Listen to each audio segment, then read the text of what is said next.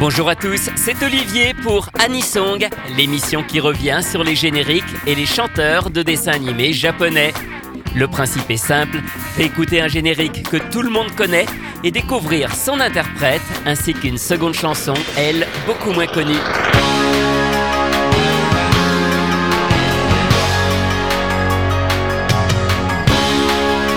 Aujourd'hui, Noriko Hidaka, l'interprète des aventures du Bosco.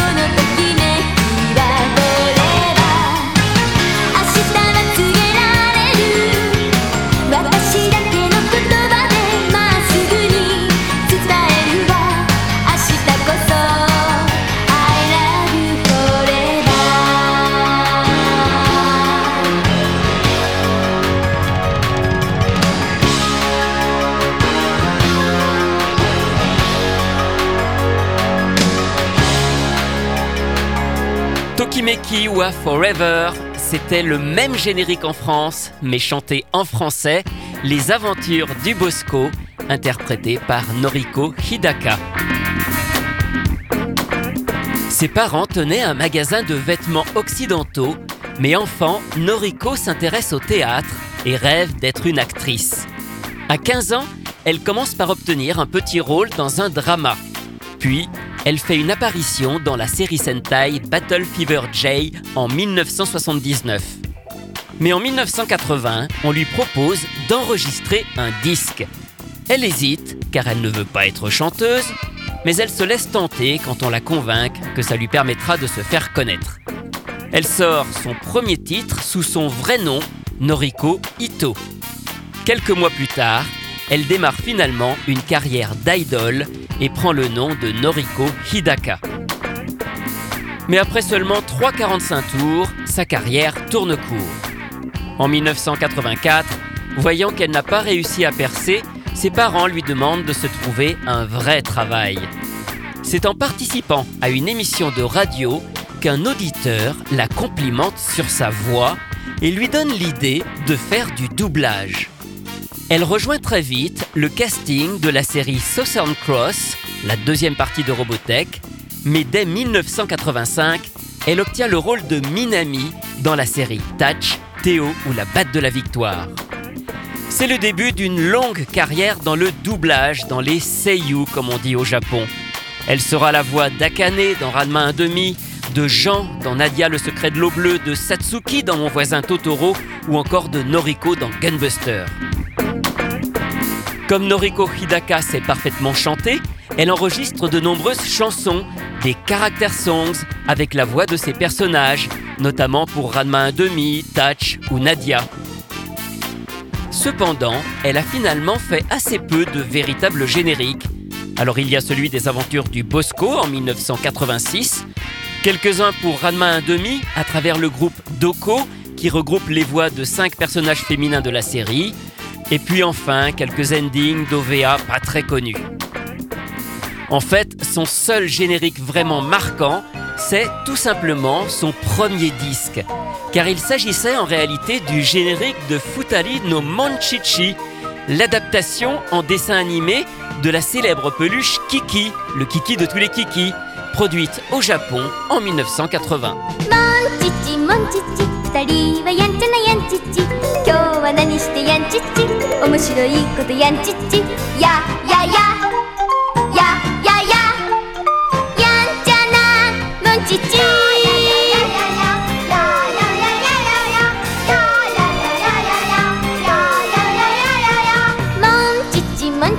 いたずら遊びが大好きで。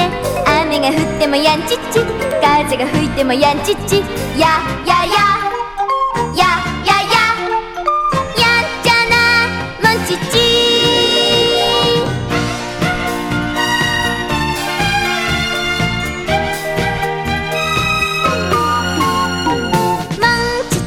チモンチッチそれでも二人は仲良しで。たまに喧嘩もやんちっち。す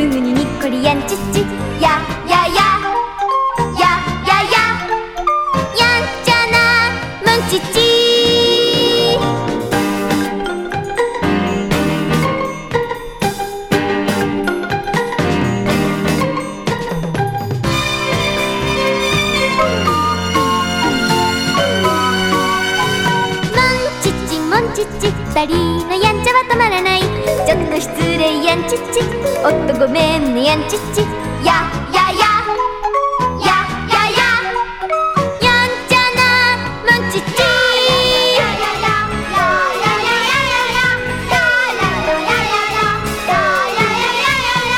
モンチッチモンチッチ二人は双子のモンチッチテントでつないでやんちっち声を揃えてやんちっち